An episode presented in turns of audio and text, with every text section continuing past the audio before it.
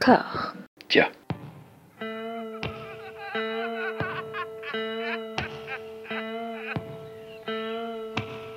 And now for something completely different. Would you like to talk about the meaning of life, darling? Sure, why not? Philosophy for two? Right. Provided the movement never forgets that it is the inalienable right of every man or woman or woman to rid himself or herself or herself. Agreed. Thank you, brother or sister or sister. Where was I? I think you finished. Oh, right. I don't want to talk to you no more, you empty-headed animal food trough whopper. I fart in your general direction. Your mother was a hamster and your father smelt of elderberries. Bonjour et bienvenue à toutes et à tous dans Discordia, le podcast qui tente d'aplanir les débats qui rongent la pop culture de l'intérieur dans une conversation apaisée. Et j'ai un de mes sauces, un de mes gars sûrs en apaisement, Stéphane Boulet. Comment ça va? Euh, bah, euh, ça va très bien, merci François pour l'invitation. Bonjour tout le monde. Ça va très bien. Effectivement, apaisé, c'est ce que nous sommes aujourd'hui. Voilà. On est euh, dans, dans un mois spécial Japon, euh, de, de façon complètement euh, c'est c'est- c'est Fortuite. des c'est fortuite, c'est des coïncidences, c'est le hasard, mais c'est comme ça. On, on est en train de faire l'intégrale Shinya Tsukamoto en ce moment, donc on est c'est c'est- c'est bien. C'est une période où il, il faut, il faut pas s'énerver et on regarde du Tsukamoto. Je pense qu'on a tout compris C'est au truc. Et là, on va parler d'un d'un des grands sommets en fait de la pop culture des années 2010, en fait l'attaque des Titans. Voilà Tout à fait, tout à fait. dont bah, la version animée euh, est en hiatus depuis, euh, depuis une semaine. Alors c'est la deuxième partie de la saison 2. En attendant une troisième partie, ça délaye. Hein. J'ai rattrapé les épisodes, ça délaye. Hein. Ça, ça, ça délaye beaucoup, de plaisir, on va dire ça comme ça. Et il y aura une dernière partie donc euh, qui recoupe bah, le tout dernier volume euh, du manga qui sortira en 2023. Alors c'est une création d'un mangaka, Hajime Isayama, qui a commencé euh, l'édition euh, du manga en 2009, qui l'a conclu l'an dernier. Voilà, j'ai lu euh, la fin parce que je suis un, un- un de ces petits cons euh, qui, qui ont envie de savoir la fin en fait quand, quand Qui n'a aucune patience, voilà, bravo. qui n'a aucune patience, c'est ça. Il faut attendre un an pour savoir. Non, non. voilà. Toi, tu, tu, tu es beaucoup plus raisonnable. Tu as lu le manga, mais tu t'es arrêté en même temps que l'animé, c'est ça? C'est ça, voilà, voilà. Donc à l'épisode 130. Voilà. Et, euh, et voilà. Et, c'est- et la- cette création, en fait, a, a pris son envol à l'international à partir du moment où euh, l'animé a été diffusé à compter de, de 2013. Pareil, sur une gestation euh, assez compliquée, avec un changement de studio à partir de la saison 4, mais on, on- on y reviendra. C'est très spécifique. Pour résumer, l'attaque des titans, dans les très grandes lignes, on est dans un univers étrange assez intemporel, même s'il y a, il y a des, des, des échos un petit peu moyenâgeux, on va dire. Une espèce de Babel, c'est quelque chose de très syncrétique. En gros, euh, il y a des, des gens de toutes les ethnies, de, tout, euh, de tous les pays, avec des noms euh, qui viennent d'un petit peu partout, à grosse consonance allemande aussi, quand même. Peut-être- majorité allemande, ouais, c'est vrai. voilà, une indice sur les thématiques à venir. On reviendra.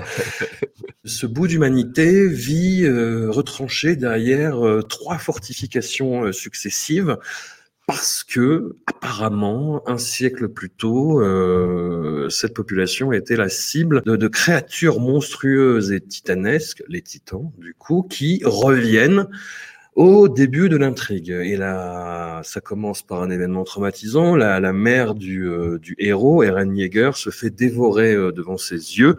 Et à partir de là, lui et ses amis n'auront de cesse de rejoindre les rangs de... euh, alors, Du bataillon d'exploration. du bataillon d'exploration. J'allais dire la section euh, découverte, mais c'est pas ça, le bataillon d'exploration. Non, je me perds entre les différentes traductions euh, en- Effectivement, en en français, c'est.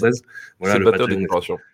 voilà, euh, avec un entraînement très spécifique parce que pour euh, venir à bout de ces créatures qui sont, euh, moi c'est ce qui m'a tout de suite fasciné en fait dans, dans l'attaque des Titans, c'est euh, ces antagonistes, les Titans, qui sont des espèces de, c'est pas uniquement des géants, ce sont des, des espèces de versions hypertrophiées d'êtres humains quoi, avec des expressions euh, outrées, des, des sourires un petit peu sadiques et euh, enfin, qui se déplacent de façon très très très spécifique et hum, c'est la matière dont les cauchemars sont faits. Voilà, c'est quelque chose qui m'a tout de suite frappé et dont j'ai fait des cauchemars euh, direct derrière.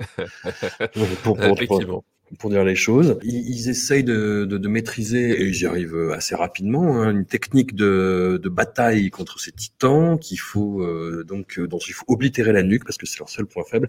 Et pour ça, ils ont euh, des, des, ce qu'ils appellent le, le, le, vol tridimensionnel, en fait, des espèces de de harnais en fait, euh, avec euh, avec un système de propulsion. donc l'idée c'est qu'ils ont un câble de chaque côté pour pouvoir s'accrocher et du coup bah, se, se propulser à, à hauteur suffisante effectivement pour atteindre la, la, nuque de leur cible, puisque ce, le, toute autre partie du corps finalement finit par repousser si elle est, euh, si elle est attaquée et que la nuque n'est pas touchée. C'est ça. Et il y a toute une intrigue qui se développe autour bah, du monde extérieur, de ce qui se passe derrière ces murs. Y a-t-il autre chose? Quel est euh, le secret caché d'un Jäger? Il a une clé que son, qu'il tient de son père. Et ben, on y viendra après ça, parce que c'est quand même un gros shift de l'intrigue euh, qui, qui, peut laisser sur le carreau. Hein. Euh, c'est, c'est on... oui, oui, oui, oui, effectivement. voilà, on y reviendra plus tard. On va évacuer tout de suite aussi un aspect euh, vraiment satellite de, de, de, cette création. C'est son adaptation en, en, film en prise de vue réelle par Shinji Higuchi. Alors Shinji Higuchi, c'est un réalisateur japonais qui est plutôt euh, spécialisé dans le domaine des effets spéciaux et euh, bah, qui fait des films, euh, des, des, gros blockbusters, euh, généralement des adaptations, que ce soit d'animé ou de tokusatsu, et où euh, il n'y a, pas, y a pas grande place, on va dire, pour des, des trucs de, de, bourgeois comme une intrigue ou des personnages. voilà. Et là, en plus, ce qui est vraiment très particulier avec cette adaptation de l'attaque des titans, c'est qu'ils ils reprennent essentiellement le principe. C'est-à-dire, il y a une ville avec trois murs et des géants. Et tout le reste, c'est freestyle, hein, par rapport aux personnages, par rapport à l'intrigue, par rapport à tout. Enfin, c'est et justement, en fait, maintenant qu'on en sait plus sur le développement des personnages dans la dernière partie euh, de, cette création, c'est un non-sens total. Hein. Oui, c'est bah effectivement, bah faut, faut, faut voir donc euh, effectivement le, les, les films live euh, d'Attaque des Titans. Donc euh, c'est un diptyque qui sort euh, en 2015 au, au, au Japon.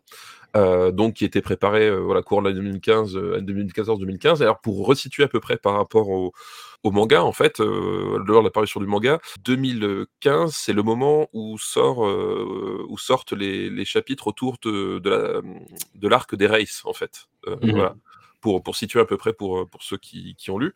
Et donc, euh, effectivement, en termes d'adaptation, de, déjà, à cette époque-là, il, il, il, manquait quand même énormément de grosses clés par rapport à l'univers qu'il n'y avait pas. Et donc, du coup, euh, effectivement, ce qu'ils font avec ce film-là, ils reprennent juste le, début, donc avec l'arrivée du titan colossal, euh, la fuite, etc. Et euh, ils essayent finalement de, de, d'imaginer ce que pourrait être la ce que pourrait être la suite, la fin, et euh, effectivement, il tape quand même bien à côté globalement ah, complètement, de, ce que, complètement. De, ce que, de ce que voulait dire le, le manga. Le seul aspect qu'ils qu ont retenu, on y reviendra, qu'ils ont retenu, qu'ils ont qu'ils ont bien perçu quand même, euh, c'est le côté fascisme en fait, puisque euh, euh bon, alors, on, ça paraît bizarre de dire ça parce que on se dit c'est difficile de passer à côté, euh, mais quand même, je pense que c'est pas forcément évident pour tout le monde dès le début parce que pareil, on, revient, on reviendra dessus. Mm -hmm. Il y a un rapport qui est très particulier au, au fascisme dans l'attaque des Titans et j'ai envie dire qui est très particulier finalement au Japon hein, euh, d'une manière générale en fait. Euh, c'est ça qui euh, qui rend le truc un petit peu un petit peu fascinant aussi. mais c'est voilà, c'est qu'effectivement le, seul aspect qu'ils ont qu'ils ont à peu près compris mais qu'ils réinterprètent à leur façon, c'est ce côté fascisme avec justement le, le, gouvernement en place en fait qui qui qui a littéralement voilà la, des uniformes beaucoup plus inspirants encore des, des nazis que, que peuvent l'être ceux de ceux du manga quoi. Mmh. Et où effectivement beaucoup de lecteurs ou de spectateurs de l'animé n'ont pas vu le problème et ont été très décompensés par la tournure scénaristique euh, de oui. des Titans. Ce qui, bon, on, on, y reviendra. Et, et, les films, en fait, bah, c'est sur ce freestyle euh, autour des, des, personnages, de leur développement, etc. On est sur quelque chose de très candide. En fait, on est vraiment euh, dans, dans, dans du, du, du, très littéral. Et moi, ce qui m'a ce qui m'a aussi beaucoup décontenancé, c'est que euh, c'est les titans en eux-mêmes. C'est-à-dire que visuellement, ça marche. Visuellement, on a des créatures monstrueuses, sauf que ils poussent ce délire. Je parlais d'hypertrophie euh, mmh. de ça, et en fait, les, les, les titans là-dedans, c'est des espèces de gros bébés. Des espèces de gros bébés euh, qui marchent en faisant des bruitages genre et du, et du coup, j'étais là, je me suis dit, qu'est-ce qui se passe? Qu'est-ce qui se passe? C'est-à-dire que voilà, tu coupes le son, à la limite ça passe parce que c'est effectivement euh, avec les maquillages et euh, et, et, tout le jeu des, des, des, impositions des images de synthèse, etc. Les, les, les, les, échelles, les perspectives, ça marche plutôt bien. Il y a quelques scènes qui sont réussies à ce niveau-là, au niveau horrifique, mais dès que tu remets le son, c'est une catastrophe, c'est une zumba mais infernale quoi. Oui, bah, c'est effectivement, tu, tu, tu l'as dit, le truc qui réussit, c'est évidemment, ils arrivent à, à avoir ce côté, euh, ce côté euh, dérangeant en fait, parce que c'est ça, les titans dans, dans l'attaque des titans ont un aspect dérangeant. Alors ils sont pas dérangeants de la même façon, euh, on, on, parlera peut-être des spécificités après, mais, mais ils arrivent à, effectivement à avoir un côté très dérangeant parce que tu as des maquillages chelous, tu as voilà, le, le, le, titan colossal notamment, il y a, y, a, y a certaines scènes où il apparaît que je trouve extrêmement réussi en termes de, de, de, de, plaisir de, bah de pour le coup de, de, de Keijo Eiga en fait. Euh, il y a vraiment des, des évocations assez réussies. Euh, mais il, effectivement, il se rate sur, euh, il se rate sur le sur le son, sur l'utilisation du truc, et il se rate sur plein de trucs aussi. C'est-à-dire que le, le quand même l'un des aspects qui a fait le succès de l'attaque des Titans, c'est justement cette technique de combat tridimensionnel. C'est un truc très très spécifique et qui en fait honnêtement, ah, raté. Ouais, tu lis le manga, tu vois l'animé, et tu te dis comment est-ce que tu peux réussir un truc comme ça en, live? Et bah, du coup, ils ne réussissent pas. Euh, ils passent complètement à côté. Et du coup, effectivement, il y a un côté très absurde dans les affrontements parce que parce que cette espèce de, de, de, choix sur le sur l'exploitation le, sonore et sur les affrontements fait que fait que quand tu as deux titans qui, qui, se battent ça peut passer parce qu'il y, y, voilà, il y, a, a le côté, euh, y a le côté un peu carton-pâte qui est, qui est rigolo, mais le temps, et surtout, il y a, a un autre aspect dans le développement des, des personnages, au-delà du fait que tu as des contresens euh, absolu, on va dire. C'est moins qu'on puisse dire. C'est moins qu'on puisse dire. surtout, il y a un truc qui, qui, qui m'a qui m'a qui m'a frappé, c'est qu'il tombe vraiment dans le dans le pur drama euh, japonais ouais. tel que tel que tu tu tu, tu l'imagines, alors que c'est un aspect qu'évite parfaitement le l'animé et le et le manga, c'est-à-dire que la moitié des intrigues du film euh, live, c'est des gens en fait qui, tombent amoureux, qui, qui, font non, mon Dieu, tu es mort. Et, euh, voilà, c'est un truc hyper caricatural. En fait, je pense qu'ils sont partis en pilote automatique et que tu n'as pas du tout en fait dans le dans voilà dans, le matériel original quoi. Ouais. Oui, non, et effectivement, moi j'ai découvert euh, cette franchise, ce, cette IP, comme on dit maintenant, cette intellectual property avec les, euh, les, deux films, et euh, je me suis dit, mais c'est sur ça que les gens s'énervent, mais, mais, mais, ça va pas, qu'est-ce qui se passe? Vous êtes fous quoi? Mais enfin, je, je, je, dis oui, oui, non, effectivement, le, je, je vois le côté grotesque, un petit peu baroque et tout, mais l'histoire est complètement con, quoi. Enfin bon, bref, passons. Et L'animé est quand même tombé sur Netflix euh, bah, quelques temps après, et, euh, et c'est comme ça que j'ai vraiment découvert. Et euh, je me suis mis au manga après euh, pour comparer. Alors les différences entre le manga et l'animé sont ténues. Enfin, oui, sont, sont ténues. Voilà. Effectivement, il ouais. y a les plus gros changements, c'est au niveau de du début de la saison 3 où globalement en fait ils, euh, ils ont réarrangé, euh, ils ont raccourci certains trucs, ils ont réarrangé certains mmh. événements, mais euh, c'est à la demande notamment de d'Isayama en fait, qui expliquait que ce, cette période-là c'était la période où, où, comme tous les mangaka, il a commencé à faire une, une petite dépression parce qu'il était surchargé par le travail. Vraiment, c'est bah, un, oui, oui. un, un, boulot. Si vous voulez économiser votre santé, c'est pas ce qu'il faut faire.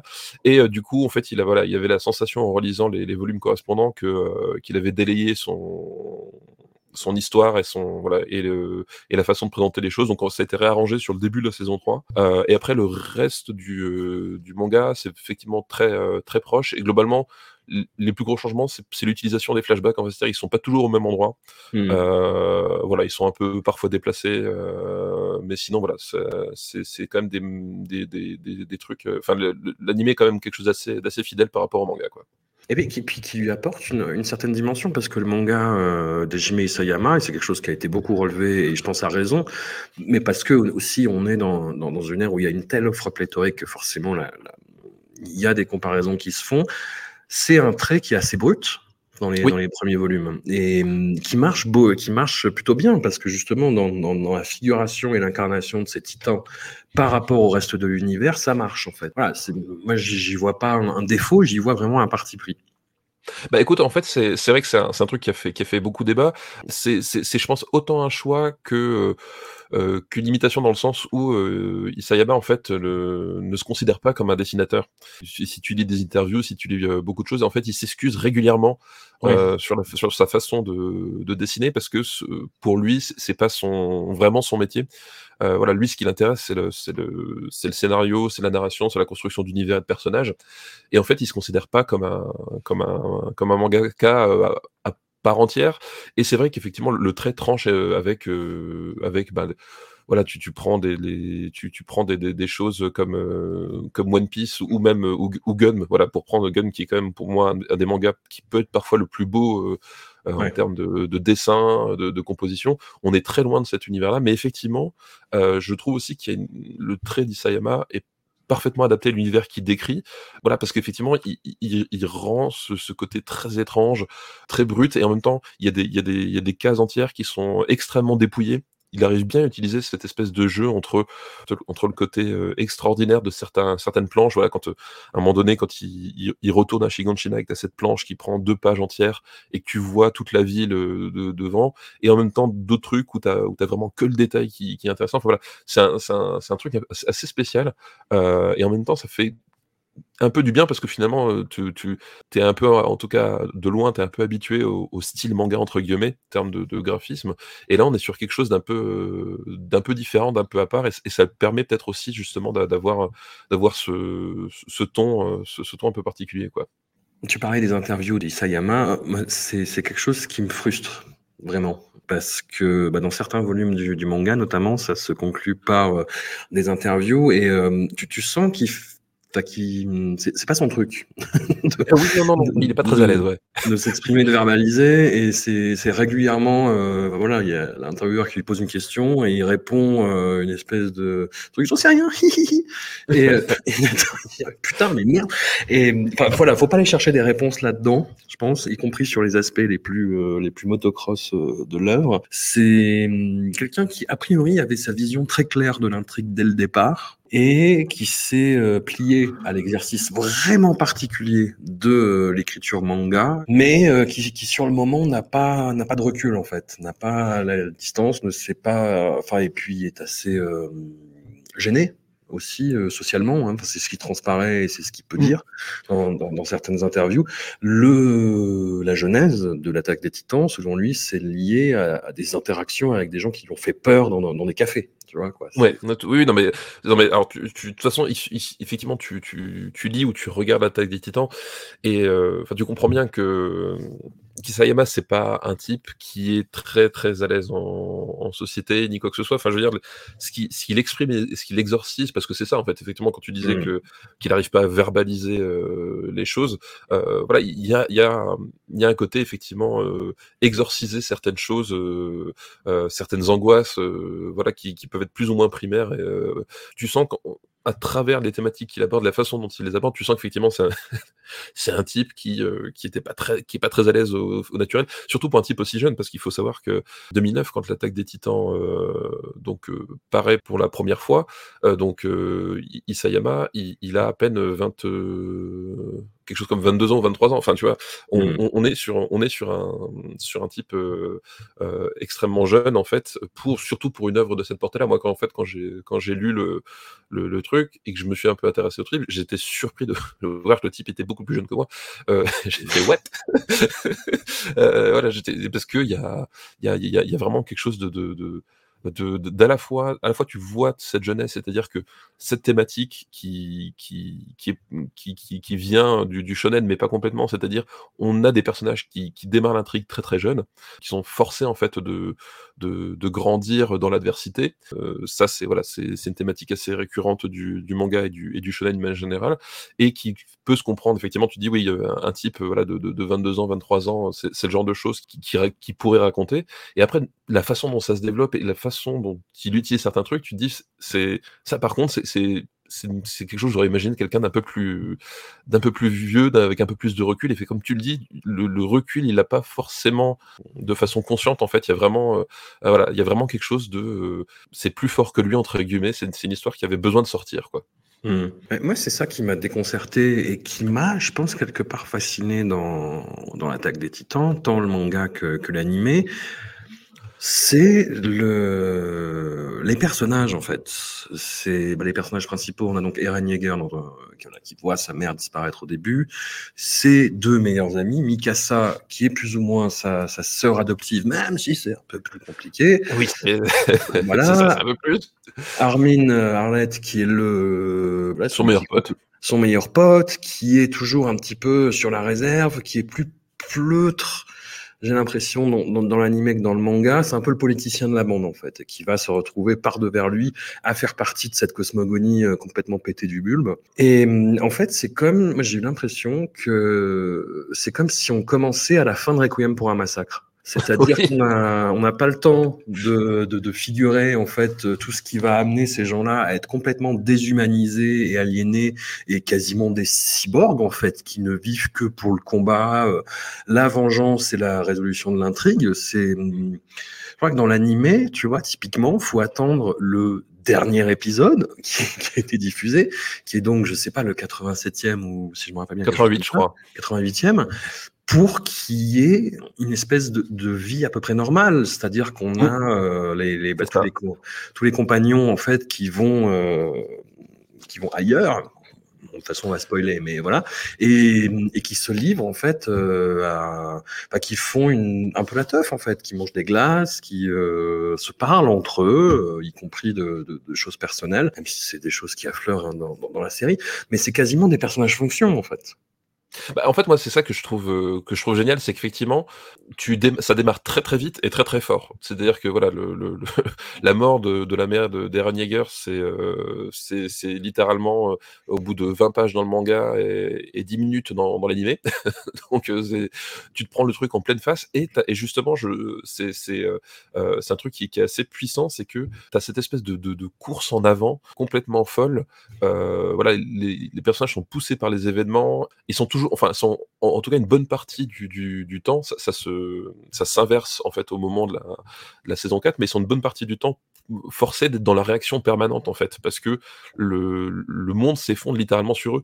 Et il y, a un truc euh, qui, fonctionne très très bien, c'est la, la fin de la saison 3, la, enfin, la, fin, la première partie de la saison 3, euh, donc juste euh, la conclusion de l'arc euh, Race, où en fait à un moment donné, il y a, y a Eren Jaeger qui parle avec, euh, avec un de, ses, compagnons. Et en fait, il, lui, il, parle du fait que ça fait que quatre mois que finalement ils sont, ils sont rentrés dans, enfin, officiellement dans l'armée parce qu'ils ont fait leur classe, mais après ils sont rentrés officiellement dans l'armée. Euh, ça fait que quatre mois et en fait euh, ils sont là, ils, disent ouais, on a l'impression que ça fait ça fait des décennies et, justement je trouve c'est c'est ça le, le truc qui, qui, fonctionne très très bien et qui est génial, c'est que justement ils vivent des trucs hyper intenses et ils sont sans arrêt dans l'espèce de, de, de, réflexion. Et effectivement, tu, tu, tu, ils ont pas le temps de respirer, pas le temps de se poser, pas le temps d'avoir une vie normale. En fait, ils ont oublié ce que c'était, ils savent plus ce que c'est, et surtout ils ont aucun espoir d'en retrouver une en fait. C'est-à-dire qu'à un moment donné, euh, plus t'avances et plus tu, tu, tu, tu, tu, tu vas vers la, vers la, la vérité, comme dirait euh, le Major Erwin, et, et, et, moins en fait le, le, le, les perspectives d'avoir une vie normale sont, sont grandes en fait. Et cette espèce de désespoir permanent où ça commence très très fort, et puis en fait plus t'avances, plus tu fais ah oui, euh, bah, c'est pire en pire en fait. Et il y a un côté extrêmement écrasant de tout ce contexte quoi. Il y a un côté quasiment punitif, moi je trouve en fait. Ah oui, oui complètement. Ouais. Bah, moi je rapprocherais ça euh, bah, d'un autre marqueur euh, pop culturel des années 2010 qui, en termes de qualité, on fera peut-être un épisode dessus d'ailleurs, euh, si, d'autres fous furieux ont fait l'intégrale comme j'ai dû le faire pour le travail, je précise, c'est Walking Dead. Ah fait, oui, oui, oula. Cette espèce oui, de, mais où tu as, bah après oui, non, mais voilà, en, en qualité, c'est voilà. Ce serait intéressant justement de, revenir dessus, mais euh, la caractéristique, moi je trouve, de Walking Dead, c'est cette espèce de chape de plomb, c'est euh, cette espèce de, défaitisme, cette espèce de euh, on baisse les bras, qui est très euh, lié, je pense aussi à la tournure qu'a pris le genre science-fiction ces, dix dernières années, en fait, par rapport à toutes les, les menaces existentielles qui, qui pèsent sur l'humanité, hein, tout simplement. C'est-à-dire que la science-fiction, c'est censé être une espèce de, de bon en avant, et là, c'est, euh, on n'arrive plus à, justement à se projeter, en fait. Oui, oui, complètement. Bah, d'où le, d'où d'ailleurs euh, dans l'attaque des Titans euh, l'univers euh, pseudo-médiéval en fait. Voilà, il y, a un côté effectivement presque, presque retour en arrière, régression, régression des choses. voilà, c'est effectivement tu commences, tu sais, tu, tu dis mais qu'est-ce qu'ils font dans ce village alsacien? Tu, tu vois qu'il y a des, il y a à la fois des éléments de, science-fiction parce que bah, l'équipement tridimensionnel typiquement c'est un truc qui, qui n'existe pas et qui, et qui paraît être une technologie assez, assez folle et en même temps ils ont un mode de vie ben voilà très très rudimentaire. Puis il y a quand même des fusils voilà enfin tu tu sais pas trop ce qui se passe. Mais effectivement tu as, voilà cette espèce de retour en, un, peu comme si la, civilisation avait, avait régressé. Enfin tu sais pas parce que forcément tu pars de, de ce que tu connais toi. Et puis en fait voilà tu tu ils, se, sont, repliés sur eux-mêmes et c'est ça qui qui déclenche d'ailleurs le l'histoire. Plus encore que j'ai envie de dire l'attaque du titan colossal.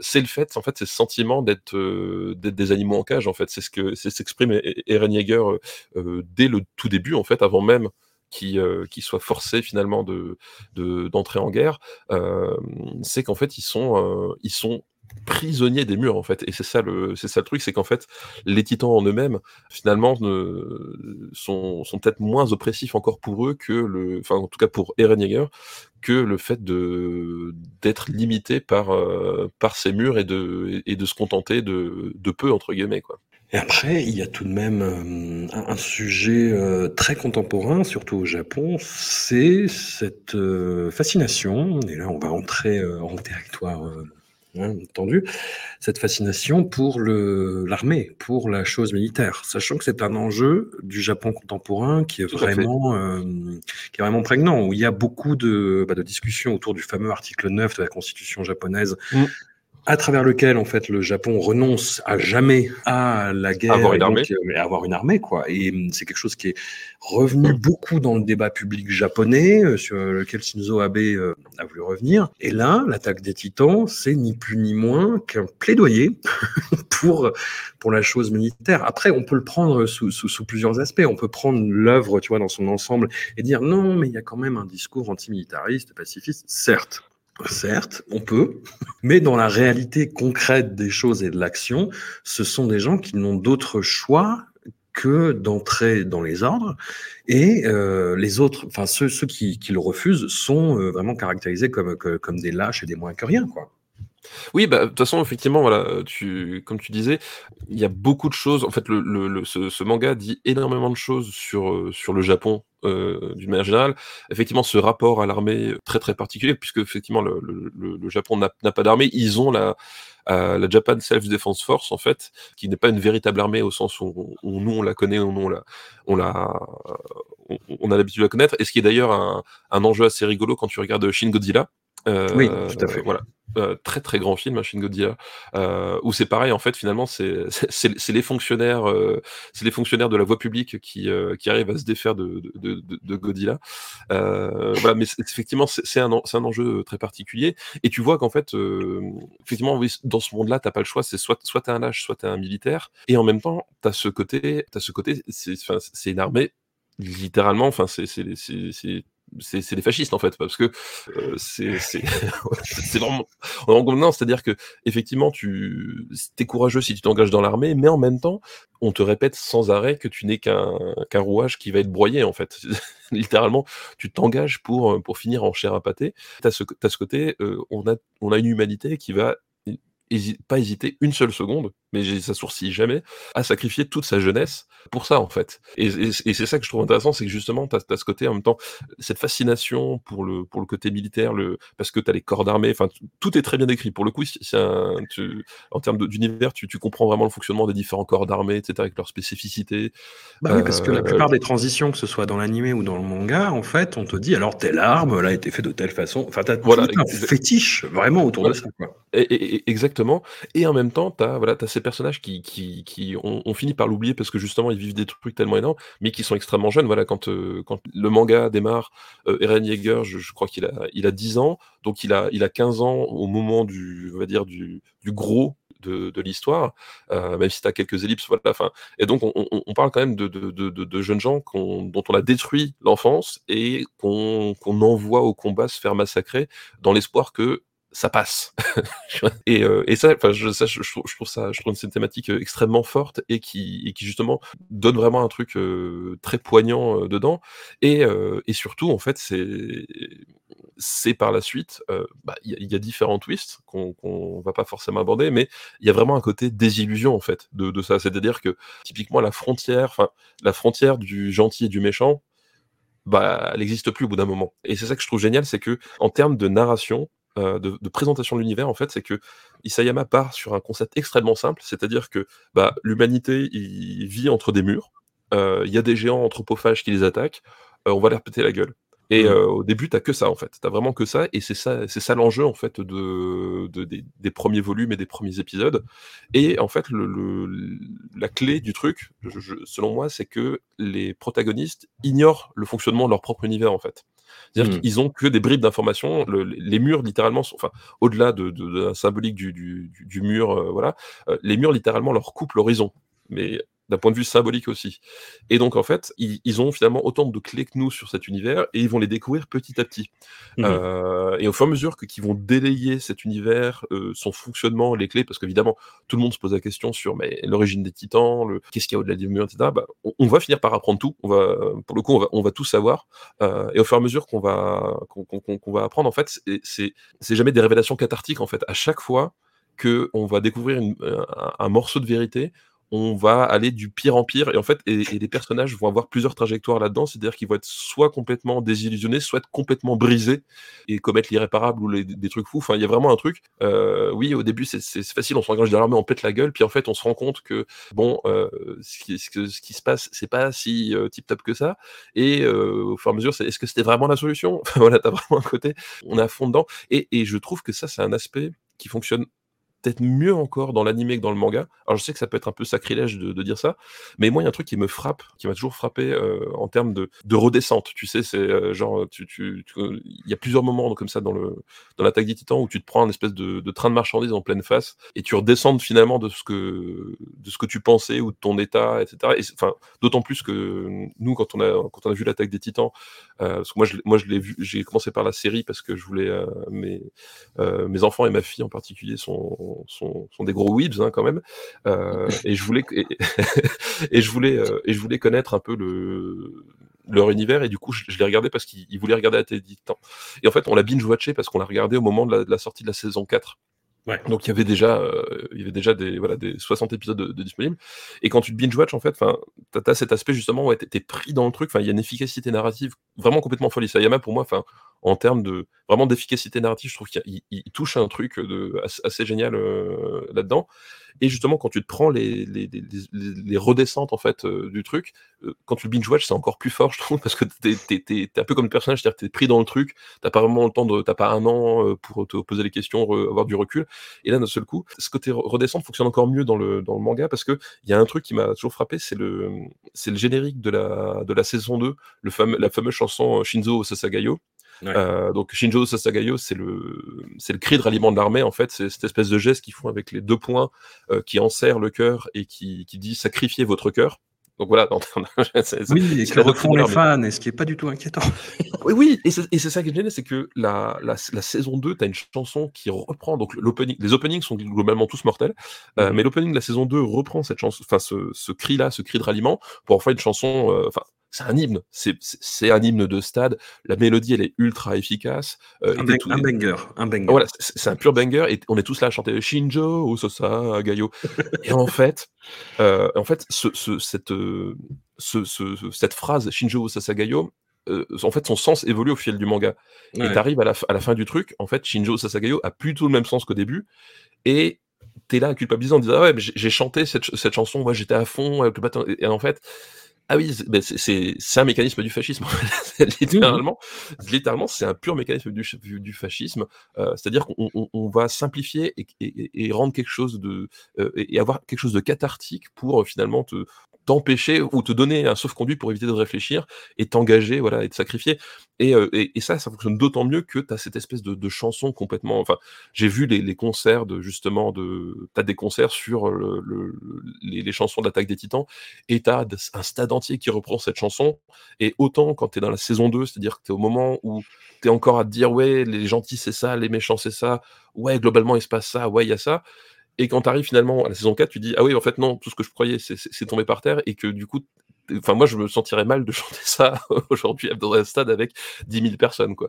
Et à mon avis, ça, c'est un choix parfaitement conscient de, de, de, de l'équipe d'Isayama et de, et de l'équipe du, du, manga. Euh, sauf qu'évidemment, quelque part, en termes de, d'impact populaire, ils ont été dépassés par l'efficacité de, de ce qui euh, euh, de ce qu'ils proposent. Et c'est toujours un peu le pas le piège, mais euh, voilà, c'est pareil. C'est à un moment donné, le, le final de Scarface est tellement euh, efficace en termes de cinéma que les gens oublient ce qu'a voulu dire le Brian De Palma. Bah, on est un peu ce cas-là, c'est-à-dire que ils ont réussi à rendre le fascisme tellement fascinant et tellement efficace. Et c'est le propre du fascisme. En fait, c'est pas parce qu'il fonctionne pas parce qu'il est repoussant. Au contraire, il, fonctionne parce que parce qu'il est séduisant. Qu'au moment où justement il te il te démonte le truc et décortique, en disant bah attention finalement, ce qu'ont ce qu'ont cru les personnages pendant des, des années entières, et, littéralement là, parce qu'on est sur un manga qui, s'est allé sur, sur 12 ans, et ben en fait, c'est pas aussi simple, et derrière, c'est un tout petit peu amer, bah, finalement, il y a une partie des gens qui, ont, ont qui sont au-delà de ça, qui disent non, non, mais euh, non, c'est cool en fait.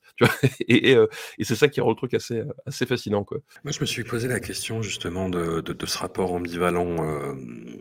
Bon, au, au, au, fascisme euh, militaire, avec euh, cette portion de l'intrigue où on découvre en fait que le, bah, toute cette cité est gérée par une espèce de, de, dynastie plus ou moins dégénérée, où en fait à sa tête bah, le, le, le, souverain c'est un espèce de factotum quoi. C est, c est... Oui, le, souverain Fritz. Ouais. ouais, voilà. Et quand on, on, arrive un petit peu à un point de rupture par rapport à ça, avec tous ces enjeux politiques là, bon, en gros l'armée arrive et euh, dégage euh, tous tout, ces espèces de, de nulos, tu vois, et, euh, et, et, les choses rentrent dans l'ordre. Et je me suis dit, ah Parce que tu tu, tu bah, grosso modo, quand tu regardes quelque chose d'aussi ambivalent que l'attaque des titans, enfin moi c'est ce que je fais, je me mets des béquilles, je me dis, ouais, mais c'est toujours possible d'interpréter de telle façon que... Et là, c'est la première fois où je me suis dit, ah Tiens, parce qu'en plus, enfin après, je suis allé me renseigner euh, sur, sur l'histoire japonaise, euh, bah, que je connais dans les grandes lignes, mais dont je suis pas non plus un spécialiste.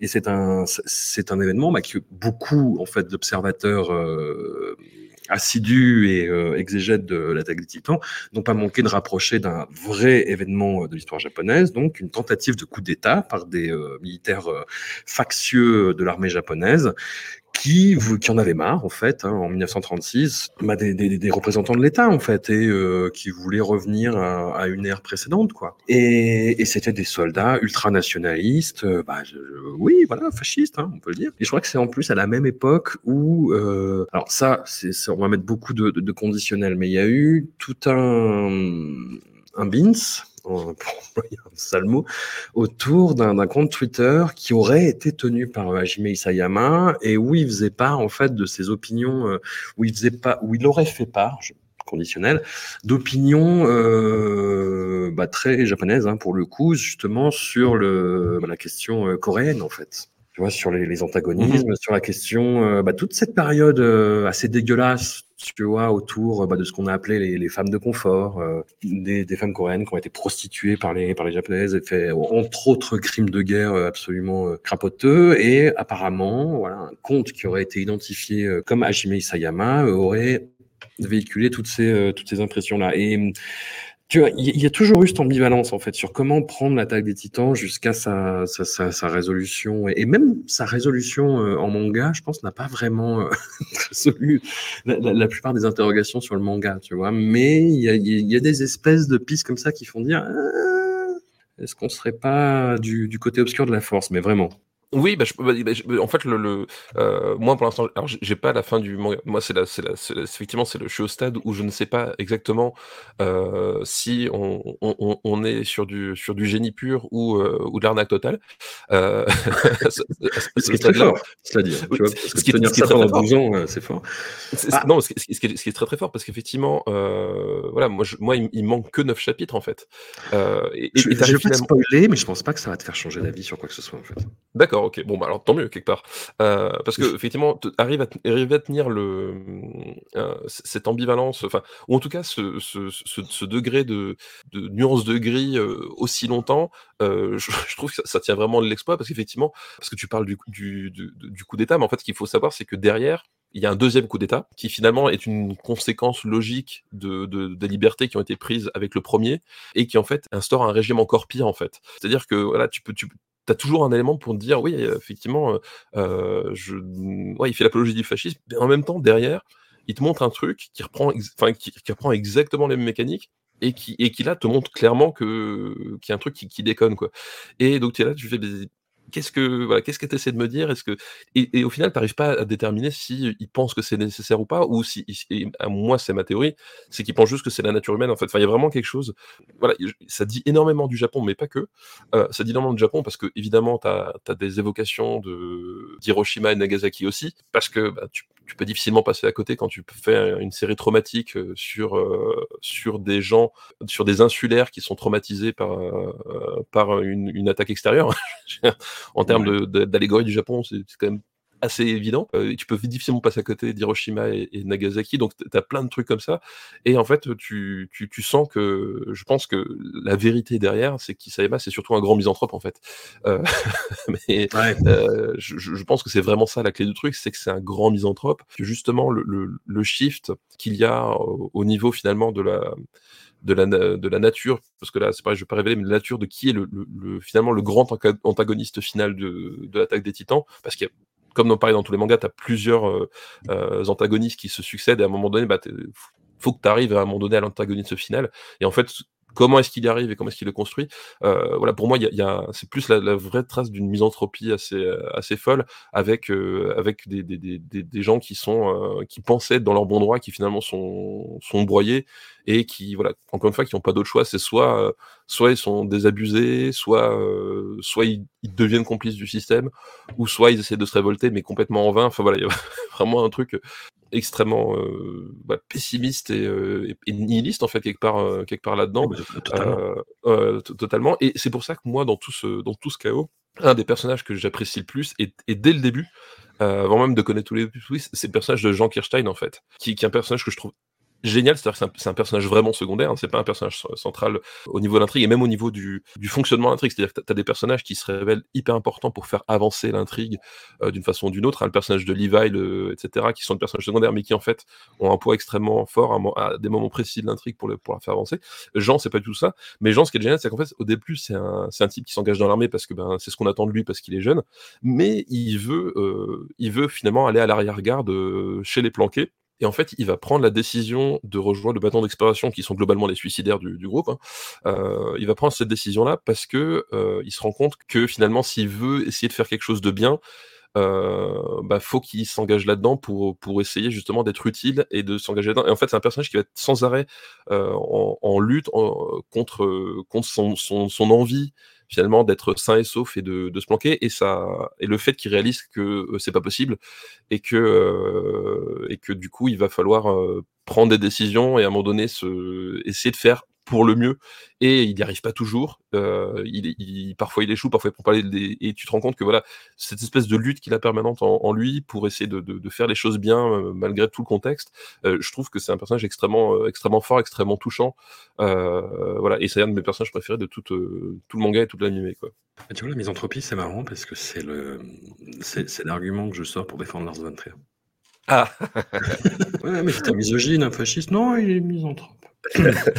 Voilà, mais c'est pas, c'est pas du tout le même débat, mais ah, ça m'a fait penser à ça.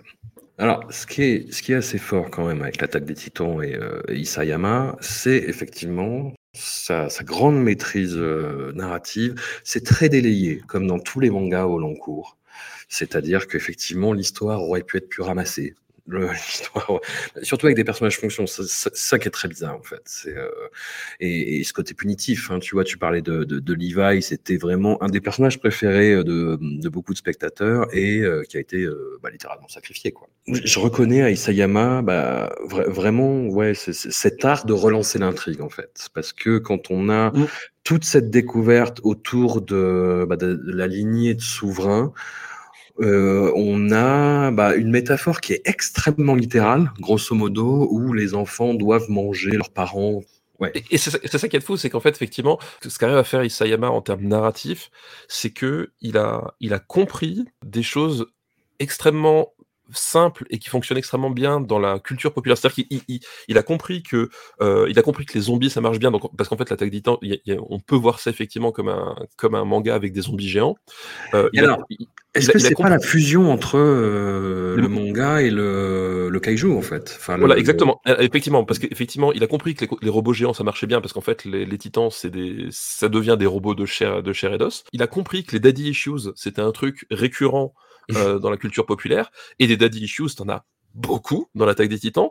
Euh, mais le truc, euh, le truc, c'est qu'à chacun de ces éléments-là, qui sont hyper codifiés, hyper, euh, hyper connus et hyper familiers, il va sans arrêt leur mettre des twists. Et là, je parle vraiment pas des twists par rapport à la grande histoire, mais vraiment des twists en termes d'exploitation de, de- des, euh, des, des poncifs, en fait, en termes d'exploitation poncif, qui fait que euh, ça donne une lecture qui est moins différente. Typiquement, la- les daddy issues, en fait, tu penses les connaître toutes, tu penses les avoir toutes vues, tu fais, Eh, c'est bon. euh, Et en fait, il va, te, il, va, il va te mettre un des plus gros twists en termes de daddy issues que j'ai jamais vu. C'est-à-dire que euh, la daddy issues, euh, qui, qui, qui semble être le, le pilier euh, narratif de, de, de plusieurs personnages, dont, dont un personnage en particulier, en fait, à un moment donné, il va te le retourner complètement dans la gueule et, euh, te dire, mais en fait, non. Parce que, en fait, c'est pas ça. C'est pas ça la clé. et, il fait ça tout le temps, tout le temps sur plein de trucs. C'est-à-dire qu'il il comprend tout ce qui plaît aux gens, tout ce qui, tout ce qui est familier aux gens, et à chaque fois, il comprend comment le pervertir presque. Enfin, c'est ouais, c'est même pas presque. c'est- c'est- enfin, pour la daddy issue, c'est littéralement ça, c'est-à-dire qu'il va pervertir le, le, truc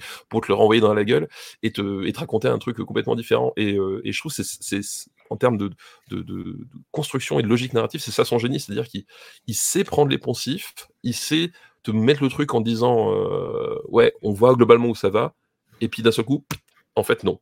Et, euh, et quand il shift, et ben ça continue de fonctionner. Et, euh, et il, a, il a vraiment un espèce de, de, don pour ça. Et même, c'est pareil, tu vois, par rapport à la catégorie, c'est-à-dire que l'attaque des titans c'est, euh, est catégorisé comme un, shonen. Alors effectivement, on a des personnages jeunes, on a des personnages qui sont dans l'apprentissage face à l'adversité, on a des personnages qui, qui, ont, qui, s'entraînent, euh, etc. Mais en même temps, à bout d'un moment, toute la, la, la, la logique narrative du shonen qui, peut, qui, qui a tendance à être souvent répétitive, je vous renvoie à One Piece, hein, Ouais. euh, par exemple, à un moment donné, il va la laisser tomber complètement. C'est-à-dire qu'il va faire, ok, bah, je- en gros, je vous ai appâté avec ça. Et en fait, au bout d'un moment, il va, non, en fait, fuck, c'est pas du tout ça que je veux, je veux raconter. Et, et ça continue de fonctionner. Et, euh, et voilà, et c'est, c'est- enfin, c'est un, truc assez fascinant en termes de, euh, en termes de, de, de capacité d'écriture, quoi. Moi, ce que j'ai trouvé absolument incroyable, mais euh, sur, le moment, euh, j'étais- très circonspect sur la tournure que prenait. euh, bah, dans dans l'animé, en fait, c'est le passage de. Bah, c'est le début de la quatrième saison. hein. Oui, ouais, je, C'est-à-dire voit de quoi tu que, parles. Voilà. Bah, on, on- va spoiler. On, on- va spoiler. Ouais, grosso modo, les trois, premières, les trois premières saisons, bah, le trois quarts, euh, grosso modo, de l'intrigue de l'attaque des Titans, ça se passe euh, autour de, de cette cité euh, triplement fortifiée. Et il y a la révélation de, de, de, de- de ce qui se cache. euh, voilà, dans la cave, littéralement. Enfin bon, niveau, euh, niveau psychanalytique, c'est à la fois assez évident et complètement terrifiant, justement, par rapport justement à la subversion de tous ces tropes euh, que tu évoquais. Voilà, on découvre qu'en gros qu'il y a un monde à l'extérieur et que les gens qui se retrouvent dans cette cité fortifiée sont en fait une, euh, bah, une race qu'on appelle les Eldiens qui ont été euh, voilà regroupés là parce qu'ils ont cette capacité de se transformer en titan. Grosso modo, il y a d'autres intrigues autour de ça et qu'il y a un monde extérieur qui euh, bah. Qui brime totalement en fait cette, cette catégorie de, de population en fait, qui leur fait porter des brassards avec des étoiles. Et là, je me suis dit, oula, est-on sûr? Est-on sûr d'aller dans, dans cette dimension métaphorique? Est-on sûr de recréer Parce que c'est c'est vraiment ce qui se passe au début de la saison Oui. 4. On Ouais, est dans fait. une recréation du conflit israélo-palestinien. On est dans une métaphore forcée et euh, toujours aussi ambivalente, et c'est ça que je trouve complètement fou, de euh, la Seconde Guerre mondiale, avec euh, les nazis, les juifs, et puis on va euh, retourner ça en disant bah, que les Eldiens, bah, quand même, ils ont un peu régné sur le monde. C'est moi ce qui, je pense, est un petit peu gênant, dans le fond, c'est ce qu'on appelle le whataboutisme. Tu vois, c'est cette doctrine de euh, ah oui, mais euh, eux, ce qu'ils font, c'est terrible. Oui, mais les, en face, ils font des trucs absolument terribles. Ce qui est la rhétorique du euh, vraiment du, du, du conflit israélo-palestinien. Pour le coup, c'est oui, mais là, oui, mais là, oui, mais là, oui, mais là. Dans une moindre mesure, le terme whataboutisme, en fait, il a été bah, surtout popularisé pour les euh, dissensions qui deviennent vraiment flippantes aux États-Unis entre les, les, deux principaux partis, démocrates et républicains. C'est-à-dire que les républicains, euh, on leur dit oui, mais euh, ils, ils, sont terribles, ils font ça. Oui, mais les démocrates à côté torturent des enfants et boivent leur sang. Bah, je, je, mais, mais c'est vraiment, enfin, on est rendu à ce type de rhétorique en même temps. Et c'est vraiment le fond de, de l'attaque des titans et c'est ce qui le rend justement très euh, à la fois imperméable et perméable critique, c'est-à-dire qu'il y a le, le, côté de dire effectivement ce que tu, ce que tu disais tout à l'heure, c'est dans la nature humaine de toujours faire la guerre et de voilà, quelles que soient en fait les responsabilités de chacun, ben on va toujours finir par se foutre sur la gueule quoi. Ouais, et en fait, c'est ça, le, le, truc, c'est qu'en fait, il, il, jongle avec des, des, des, métaphores extrêmement littérales, bah, ouais. parce que évidemment, euh, évidemment, le, ben, on, on, on, a les, les Eldiens, puisque c'est la, puisque c'est le la, la, race en fait de, on découvre que c'est la, la, la, race de d'Eren Yeager et de ses compagnons. Les Eldiens sont parqués dans des camps avec des étoiles jaunes, et donc tu as cette métaphore extrêmement littérale. Et en fait, le, le truc, euh, à mon sens, c'est que en parallèle de ces métaphores extrêmement littérales, il va, il, développe d'autres choses euh, qui te font dire qu'en fait, c'est pas complètement. C'est-à-dire qu'en fait, il utilise euh, ce qui s'est passé au niveau des nazis de la Seconde Guerre mondiale et, de, la, répression des Juifs, euh, mais c'est pas son sujet en fait. Il, il, veut pas parler, il veut pas parler de l'Holocauste en fait. Euh, c'est juste, il utilise l'Holocauste comme un événement quand même fondateur de son univers, parce que, à son sens, à mon avis, c'est un élément fondateur du monde dans lequel on vit. Et si tu prends en fait l'attaque des Titans, non pas, parce qu'en fait, le, truc c'est que à partir de ce moment-là, t'es tenté de voir bah, les, les, nazis et les Juifs. Et à mon sens, je pense que c'est faux. Je pense qu'on reste toujours, toujours dans une métaphore filée du Japon, dans le sens où si tu, tu reprends la même histoire, mais que tu continues de, de, de, de, voir que les Eldiens, c'est les Japonais. Et ça parle aussi justement de, ce, de, cette tendance qu'ont qu les Japonais à passer pour des victimes à cause d'Hiroshima Nagasaki, en oubliant en oubliant qu'ils ont été euh, le, le, pays le plus détesté d'Asie parce qu'ils arrivaient, ils, ils, faisaient la guerre, et, ils, ils violaient femmes, enfants et, et vieillards partout en, en, en, Asie, notamment la, la Mandchourie, etc. À mon avis, je pense qu'il parle davantage de ça, en fait. C'est-à-dire de ce côté, les personnages, ils sont persuadés d'être les, les, victimes injustes de, de, de, ce qui se passe, et puis en, en, se réappropriant leur histoire, parce que c'est littéralement ça. C'est-à-dire que mmh. les, les, les, Eldiens euh, ont la mémoire effacée par leur souverain, en fait on leur a privé de leur mémoire et on leur laisse finalement le, traumatisme, euh, on leur laisse uniquement le traumatisme comme, euh, comme euh, élément d'unité nationale en fait. Et ça c'est le Japon. c'est mmh. littéralement, c'est, littéralement le Japon. Et en fait, en se réappropriant son histoire, littéralement, c'est-à-dire qu'ils vont redécouvrir leur passé, euh, ils vont découvrir le monde extérieur en s'ouvrant au monde extérieur. Hein, le, bah, le, le, Japon, euh, inutile de repréciser que euh, ils ont été forcés de s'ouvrir au monde extérieur à la suite de, de, de, de la Seconde Guerre mondiale. C'est vraiment une nation insulaire telle qu'on l'imagine la, la, plus caricaturale possible jusqu'à un certain stade de leur histoire. Ben, en se réappropriant leur histoire, ils découvrent que finalement, euh, c'est pas aussi simple que ça et que ce qu'ils vivent, c'est pas légitime, mais tu la, finalement le, le, sentiment de le, le sentiment de, d'oppression que ressente le camp d'en face, lui il est en fait. Tu vois ce que je veux dire? Enfin, mmh. enfin à mon avis, moi je, moi je le prends vraiment comme ça, c'est-à-dire que je prends vraiment pour moi, c'est la métaphore du Japon qui s'appuie sur effectivement des éléments occidentaux, sur qui en fait est euh, euh un résultat d'un melting pot en fait. C'est-à-dire qu'il prend des événements traumatiques euh, actuels ou passés qui animent le monde en général et il fait une, relecture de finalement ce que le Japon dans tout ce dans tout ce cas, c'est-à-dire que cette fascination du fascisme, voilà cette propension à oublier que c'était pas forcément les gentils de l'histoire et en même temps ce, vrai sentiment d'oppression, de, voilà de cette jeunesse sacrifiée, cette espèce de d'avenir complètement bouché parce que finalement, euh, une fois qu'on a réalisé ça, bah, qu'est-ce qu'il nous reste à faire? Euh, On ne sait pas. Et au fond du fond, c'est-à-dire que le, en tout cas, la rampe de lancement du, dernier acte, euh, c'est une union en fait. C'est une union de ce, peuple, de cette espèce de diaspora qui arrivait vraiment au pied du mur, c'est-à-dire qu'ils sont enfermés dans une espèce de logique de haine, parce qu'il faut, faut, savoir que justement, les Eldiens qui ne sont pas sur l'île avec Eren Yeager, en fait, c'est ceux qui vivent dans les camps à Mar. Euh, Ceux-là, en fait, sont endoctrinés pour être des bons Eldiens comme il y avait les bons Juifs, c'est-à-dire qu'ils deviennent complices du régime qui les oppresse, parce qu'en fait, c'est leur seule façon d'avoir une vie un tout petit peu meilleure. et qui en fait est, une, est un miroir de ce qui se passe sur, euh, sur, sur l'île avec, avec les, les aliens d'entre les murs en fait. Ils, ils, vivent la même chose, sauf que le mécanisme en fait, de, de le, le, prisme en tout cas par lequel tu découvres les choses n'est pas le même, ce qui fait que du coup tu n'as pas le même rapport. Mais au bout du compte, c'est-à-dire que c'est à chaque fois des populations qu'on brime, qu'on réprime et qui en fait on, on leur dit oui, mais il y a un moyen d'être une bonne personne c'est t'engager dans l'armée, détruire tes ennemis. Et du coup, du coup, ils le font. Et en fait, au bout d'un moment du récit, les personnages s'aperçoivent qu'ils ont vécu ça avec des mécanismes différents, mais en fait, ils ont vécu la même chose, et que, au pied du mur, ils, ils ont déclenché le pire. Euh, littéralement, on est aux portes de l'Holocauste. Qu'est-ce qu'il nous reste à faire? Bah, Finalement, il nous reste à nous rappeler que on est tous des êtres humains et que c'est en s'unissant qu'on arrivera peut-être, éventuellement, à faire quelque chose ou pas, mais en tout cas, c'est le dernier, euh, c'est le dernier, dernier truc à faire avant que qu'on disparaisse tous de la, de la surface de la Terre, quoi. Mmh. Et il y a, bah pour, euh, pour faire passer euh, tout ce discours-là aussi, bah une, une rhétorique autour du, du retournement, en fait, du basculement complet de, de perspective. Et c'est ce qui est introduit assez tôt dans l'intrigue, finalement, sur les révélations de qui sont les titans, en fait. Ouais, tout à fait, tout à fait. Et, et là, c'est, là, là, pareil. Je me rappelle, moi, je l'ai, moi, je l'ai, moi, j'ai, vu d'abord le, l'animé et puis après j'ai relu le manga. Et en fait, je suis revenu en arrière on est revenu en arrière parce qu'on s'était dit attends, on a loupé un truc. C'est-à-dire que on regarde le truc et, en fait c'est présenté de façon tellement candide en fait et, c'est sa genèse. C'est-à-dire que globalement tu as ce retournement au début de la saison 2 alors que tu viens de vivre déjà six épisodes hyper intenses en termes de révélation.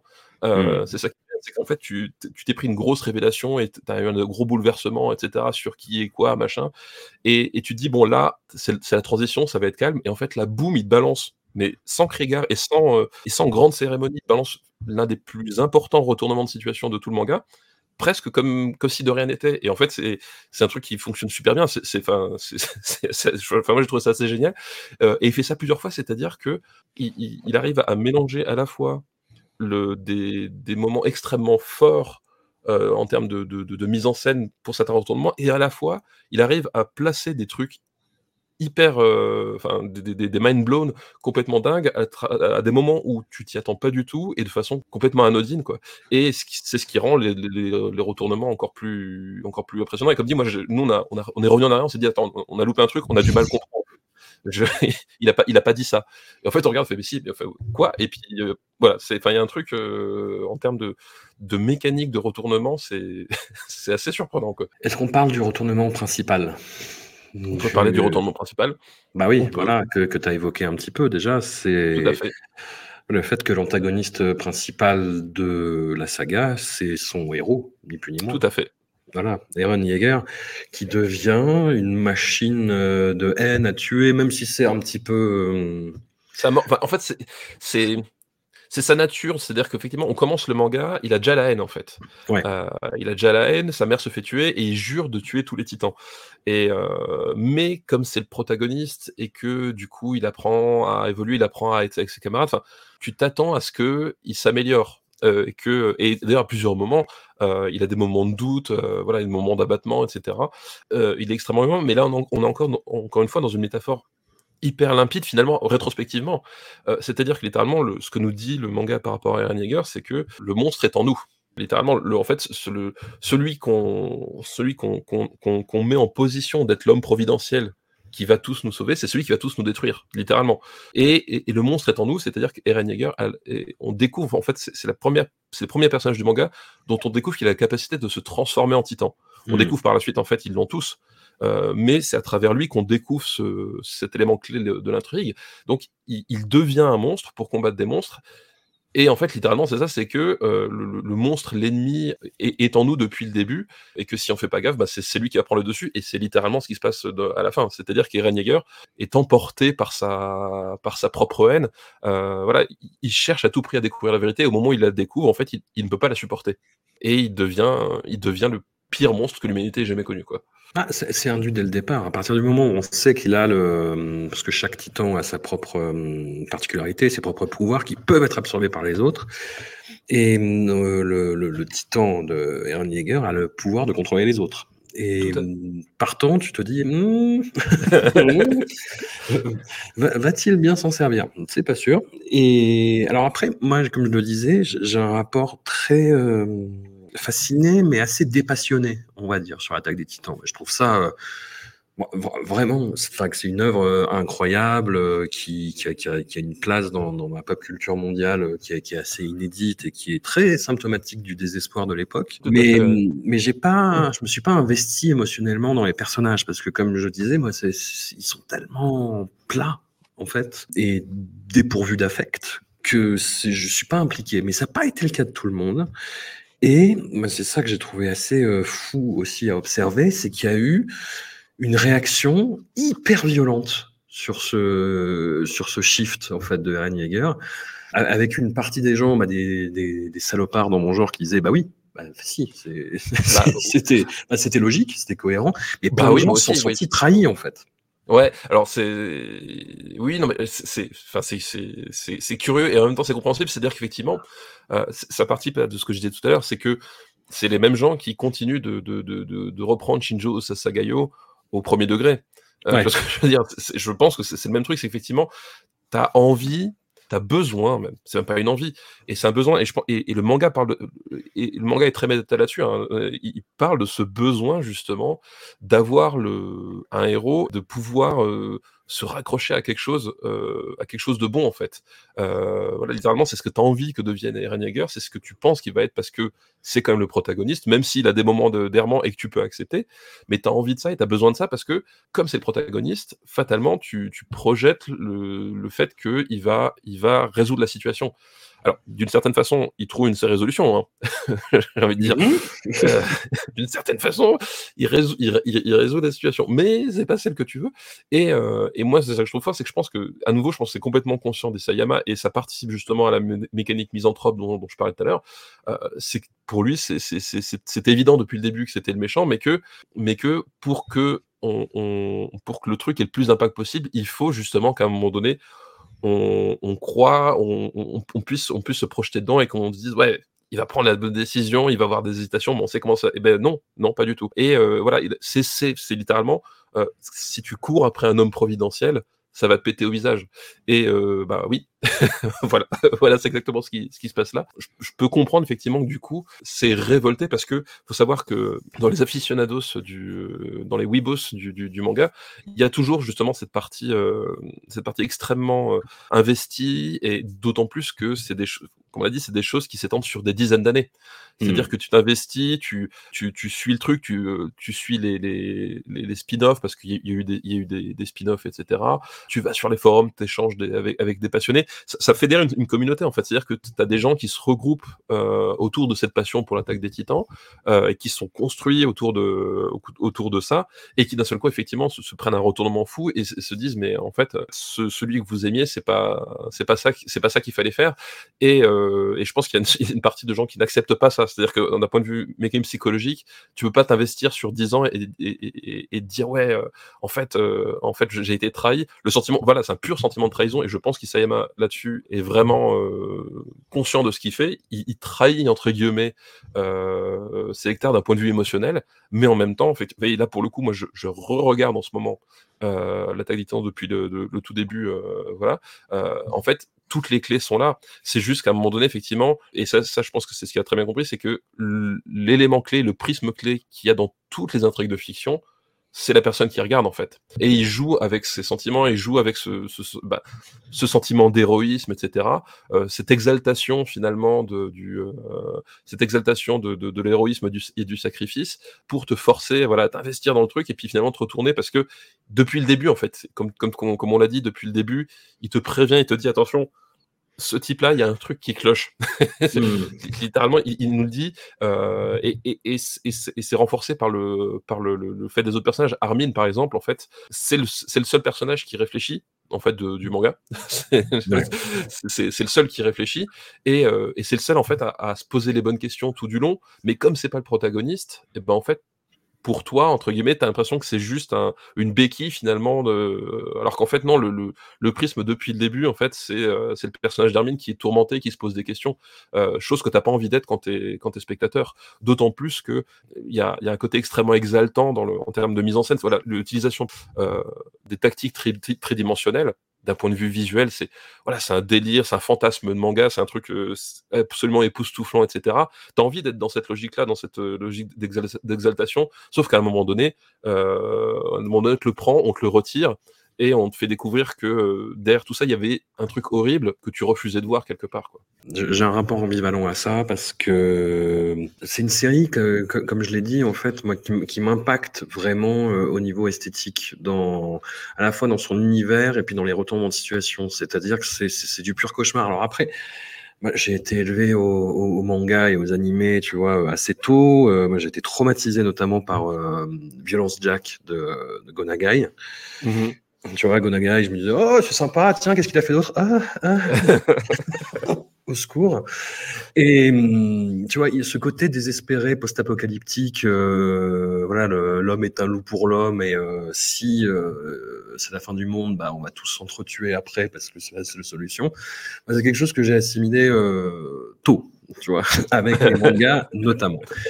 Et mais l'attaque des Titans, moi, ça j'ai l'impression quand même que dans la, culture pop contemporaine, avec à la fois ça et Walking Dead, on a atteint un seuil d'acceptation du gore comme euh, peut-être on n'en a jamais eu. Tu vois, c'est-à-dire que Walking Dead, ça passe régulièrement, tu vois, dans des télés, dans des magasins. Tu, fais tes courses et tu as un zombie euh, qui se fait mais éclater la gueule euh, dans des, gerbes de sang absolument dégueulasses, tu vois. Et les gens continuent leur petite vie. Enfin, enfin je schématise, mais c'est l'impression un peu que ça me donne et c'est le cas. Tu vois, vraiment, il y a, y a ça.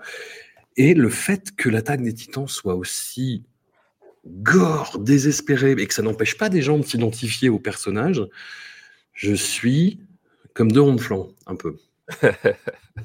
il y, a, effectivement un, un, degré, euh, oui, un degré de, de, de, de, et en même temps, c'est euh, c'est la nature même du même du genre en fait du manga, c'est-à-dire qu'effectivement, à partir du moment où ça devient un phénomène populaire, il y a une partie du truc qui t'échappe en fait, euh, tant en tant que public, mais en termes de même en termes de, pour, Isayama, etc aujourd'hui, effectivement, tu, tu, euh, tu, tu, tu, peux t'habituer et faire du, voilà, du, business finalement avec, des trucs que tu n'imaginais pas il y, a, il y a 20 ou 30 ans. Tu repousses de plus en plus euh, les limites et, et, euh, et, quelque part aussi, bah, l'attaque des parle aussi un peu de ça dans le sens où tu as, une espèce d'acceptation, de résignation, de résignation au pire en fait. Et, et quelle est l'issue de tout ça? Ben, t'en sais pas trop, grand chose en fait. Euh, voilà. Et c'est pour ça que cette espèce de sentiment de désespoir s'installe parce que tu t'habitues au pire et les personnages s'habituent au pire en fait. Euh, ce qui est horrible euh, dans, le, dans les premiers épisodes devient le quotidien et euh, ouais, cette espèce d'escalade qui arrive derrière est, est assez inévitable. Et c'est vrai que euh, c'est vrai que c'est assez, étrange. Et je pense que du coup, peut-être paradoxalement, ça, ça renforce le besoin d'identification des gens. C'est-à-dire que là-dedans, inconsciemment, il y a peut-être une mécanique qui fait que tu as besoin de, de, de, t'identifier et de croire en Eren Jaeger.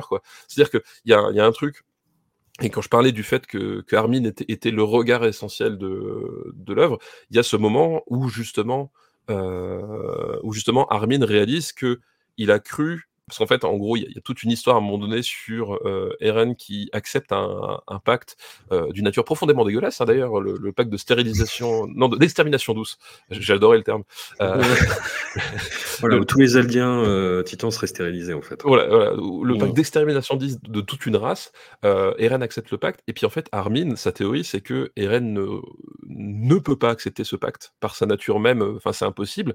Et décide de, décide de, de, de l'aider parce parce qu'il est persuadé que derrière, c'est pas ce qu'il veut. Armin a raison, c'est pas ce qu'il veut. Ce qu'il veut, c'est encore pire. Et,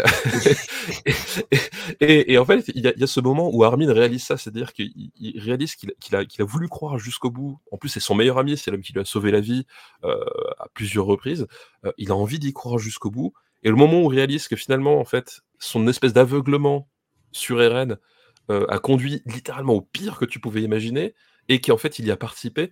Euh, c'est un truc extrêmement fort, c'est-à-dire que tu as Armin au milieu des ruines à côté de Mikasa, il voit, il voit tous les titans des murs qui, qui, s'avancent, il comprend en fait que, que quelque part qu'il était complice d'un truc parce que il a trop voulu y croire. Et euh, je trouve ça, voilà, d'un point de vue dramaturgique, je trouve ça extrêmement fort. Et, euh, et c'est peut-être ce genre de mécanisme, c'est-à-dire que quand tu arrives, quand tu es habitué à voir le pire, tu as envie de t'investir, tu as envie de machin, tu as envie tu dis, c'est pas possible, il faut qu'il y ait un truc auquel me raccrocher, sinon je deviens fou, en fait. Mmh. Euh, et c'est ce que fait l'attaque des titans, c'est-à-dire que il te prend ça, il te le renvoie dans la gueule, il fait, mais en fait, euh, bah non. Quand on, quand on fait ça, on arrive au pire. Regardez, même Armin, à un moment donné, euh, aussi intelligent qu'il soit, c'est un homme avec, c'est un homme sensible, avec, ses, avec son, son histoire, son- ses, ses- ses croyances, ses, ses sentiments, et à force de s'auto-persuader que Eren Yeager était quelqu'un de bien, il finit par être entre guillemets complice du pire, quoi. Mais après, tu vois, le- bah, après je ressors que des grands titres, hein, mais j'ai euh, relu euh, Akira de Katsuhiro Otomo, qui pareil m'avait traumatisé, mais surtout dans sa deuxième partie, hein, la partie euh, Oui, bah, ouais. quand, il y a, quand il y a le deuxième cataclysme sur sur Tokyo et tout ce qui, bah, tout le délire post-apocalyptique qui s'ensuit, c'est ça qui m'avait vraiment vraiment marqué. Et c'est toujours dans le film, du coup. Non, non, qui n'est pas dans le film, justement. Voilà, C'est- voilà, qui- voilà. C'est le, le film s'arrête juste avant ce moment-là, en fait. Et toute cette partie post-apocalyptique, moi, ça m'avait vraiment terrorisé. Enfin, le- encore plus que Violent Jack, qui est beaucoup plus euh, bou- bourrin et beau de décoffrage. Mais là, en ayant relu ça, bah, tête reposée, euh, avec le, le- le double d'âge de bouteille, voire le triple, ça va mieux.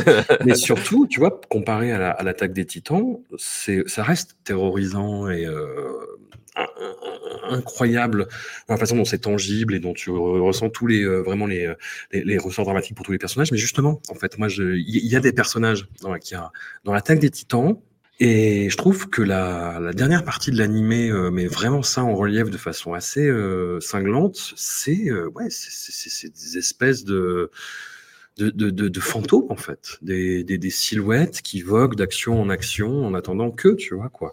Après, est-ce que c'est lié au changement de, studio d'animation pour la dernière euh, saison, pour la partie 4 Moi, la première partie de la saison 4, ça m'a pas spécialement heurté parce que comme on est dans un autre contexte, tu vois, euh, c'est le, changement un petit peu de- de- d'esthétique et de patine, ça reste cohérent. Mais dans Ouais, cette ça, ça- a du sens en fait. Enfin, ça, voilà, ça, Ouais. en tout cas, tu, tu peux en trouver quoi. Non, non, carrément. Mais dans cette dernière partie, là, dans les derniers épisodes qui sont passés euh, bah, à partir de janvier, j'ai l'impression, c'est- pas un relâchement dans l'animation, parce que ce serait un peu, un peu salaud et, et cruel de dire ça, mais j'ai l'impression que ouais, l'esthétique est plus euh, fade, en fait. Et que voilà, les, les personnages deviennent vraiment fantomatiques, quoi.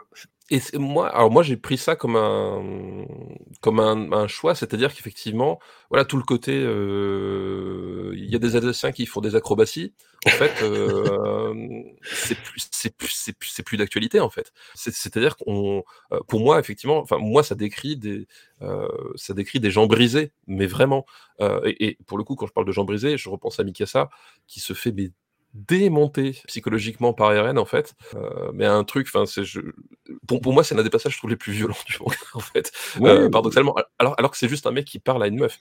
Mais mais ce- ce- ce- enfin la violence de- du psychologique du, du de je- j'en j'en revenais pas. Honnêtement je, je ne pensais pas que vivre ça en- avec un manga à ce point-là Euh, voilà. Et, et c'est des personnages qui sont complètement brisés. Et en fait pour moi justement ce côté fantomatique pr- presque robotique c'est-à-dire qu'effectivement ils vont ils vont accepter de, de ils vont accepter de, de, ne plus être que des espèces de fonctions de ce qui de ce qui de ce qu'on attend d'eux. Je trouve qu'il y a enfin pour moi c'est une thématique du truc. C'est-à-dire que c'est pour moi ça, ça fait partie du propos effectivement de de se dire euh, on, a raté un truc et maintenant on est au point de non-retour et je ils essaient d'avancer mais est-ce qu'ils y croient vraiment? Enfin vraiment il y a un côté euh, euh, voilà c'est enfin c'est le, le désespoir par-dessus le désespoir effectivement voilà je pense que ce je pense que ça pour moi ça participe au truc et c'est c'est un côté voulu. Voilà t'as un passage de enfin t'as t'as un passage de de s'appelle de- d'acrobatie tridimensionnelle à, comme à la grande époque en fait entre guillemets Hmm. le moment un peu insouciant, ouais, on butait des titans, c'était rigolo. Euh, T'as un passage comme ça dans la saison 4 et ça se termine sur le fait que ils assassinent quelqu'un qui y tiennent en fait. Euh, Ouais, tu vois ce que je veux dire? Et euh, ça se termine là-dessus, c'est-à-dire qu'effectivement, t'as- t'as- la, la séquence rappelle les grandes heures euh, euh, du moment où l'attaque des titans, on pensait que c'était rigolo, entre guillemets, hein. Euh, et ça se termine, ça se termine sur ce visage en fait qui, qui sont forcés d'exterminer euh, de quelqu'un qui, qui, qu'ils apprécient quoi. Et bon, pour moi, ça résume tout, c'est-à-dire qu'effectivement, ben, ils sont morts à l'intérieur, peu, peu importe ce qu'ils font, il y a un côté, c'est on, est mort à jamais quoi.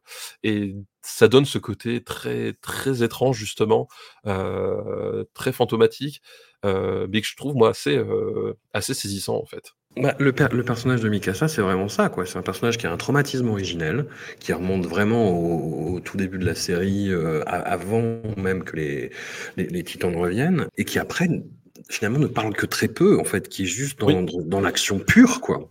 Tout à fait, ouais. Tout à fait. Est-ce que c'est lié au fait que... Euh, enfin, je pense même pas, parce que tu as, des personnages féminins qui sont développés, tu vois, mais le, fait que ce soit le personnage féminin principal, et peut-être que Isayama est gêné, comme euh, pas mal de mangaka d'ailleurs, tu vois, à écrire des, des personnages féminins. Je, je sais pas, mais c'est, ça m'a vraiment... Ouais, ça m'a vraiment marqué, quoi. C'est un personnage qui n'existe euh, qu'à peine, quoi. Bah, en fait, pour moi, c'est un peu sa ligne dramatique, c'est-à-dire que elle a une obsession, euh, Mikasa, une obsession clairement déterminée et dont tu comprends la nature très vite, en fait, on, te la donne, euh, te la donne très vite. Et en fait, c'est à un moment donné, cette obsession, ce, but à atteindre, toute sa vie, en fait, est fondée autour de, cette idée fixe. À un moment donné, on, lui dérobe ça, euh, et de la pire façon possible, puisque c'est puisque Eren qui va, qui va lui renvoyer dans la face et la, et la démolir. Et en fait, tu, bah, elle, à ce moment-là, elle, est morte, elle est brisée en fait. C'est-à-dire que elle se rendait, elle-même ne se rendait pas compte qu'elle était tout le temps dans cette espèce d'action perpétuelle, que euh, elle était extrêmement bonne dans ce qu'elle faisait, mais finalement elle n'avait aucune perspective. Et quand on lui remet ça dans la face, en fait, bah, pareil, elle est éteinte, elle est morte sur le coup, et elle cherche à se reconstruire. Et en même temps, elle a aucune idée de comment faire. En fait, c'est-à-dire que elle découvre que en dehors de cette obsession de cette idée fixe, elle n'avait rien d'autre. Et du coup, qu'est-ce qui lui reste derrière? Bah rien. Et en fait, c'est un personnage qui réalise ça, c'est un personnage qui réalise qu'elle n'a jamais réellement existé en tant qu'être humain, quoi. Euh, et je trouve ça assez fort en fait, euh, comme, truc, c'est-à-dire qu'il y, a un côté. Euh, ouais, c'est de la tragédie, c'est la tragédie perverse assez, assez, assez forte finalement, de se rendre compte qu'au moment où, où, elle est au pied du mur et qu'elle a plus rien, bah, effectivement, elle a vraiment plus rien. c'est, vraiment horrible. Qu'est-ce que tu penses toi de la cosmogonie bah, ce qu'on voit beaucoup dans, cette dernière, dans cette deuxième partie de saison 4, c'est-à-dire tout le délire autour de Ymir, les limbes, tout ça. J'étais un peu. Eh. Déjà dans le manga, j'étais un peu circonspect. Dans l'animé, euh, je, je, trouve que ça marche moyen. Bah, en fait, le truc, c'est que euh, d'un côté, effectivement, bon, c'est un peu boiteux, et en même temps, je trouve qu'il y a un, un, élément qui me plaît, euh, c'est-à-dire qu'on on garde le côté un peu, euh, un peu pas arbitraire, mais, mais métaphorique. C'est-à-dire qu'effectivement, tu vois, euh, bah, tu vois Ymir, tu vois d'où viennent, tu vois ce qui s'est passé, etc. Mais en même temps, la, la, nature profonde du truc, tu la connais pas. C'est-à-dire que elle trouve une espèce d'entité qui, qui, va fusionner avec elle et ça s'arrête là en fait. Euh, et, je, et, et, moi là où j'étais content c'est qu'il c'est enfin en tout cas là où j'en suis je sais pas si mais c'est qu'elle n'est pas plus loin que ça. C'est-à-dire que revenir aux origines d'un justement d'un tel univers un truc enfin il y a, y a, toujours un truc décevant quel que soit le truc en fait. Ouais. euh, tu vois ce que je veux dire? Enfin j'ai pas d'exemple de, de, de séries de, de films ou, ou de, de, bouquins qui ont un univers basé autant sur les surprises sur la, la découverte de l'univers euh, et sur un truc complètement mystérieux qui, quand il révèle le truc, n'est pas décevant d'une façon ou d'une autre en fait. Lost. Euh, ouais, encore Lost. Euh, je, suis pas un grand fan de Lost en fait. Moi. Je, ouais, je pense à la dernière saison, tu sais, avec tout le délire avec un Abel, tout ça, machin. Oui, voilà. Donc, yeah.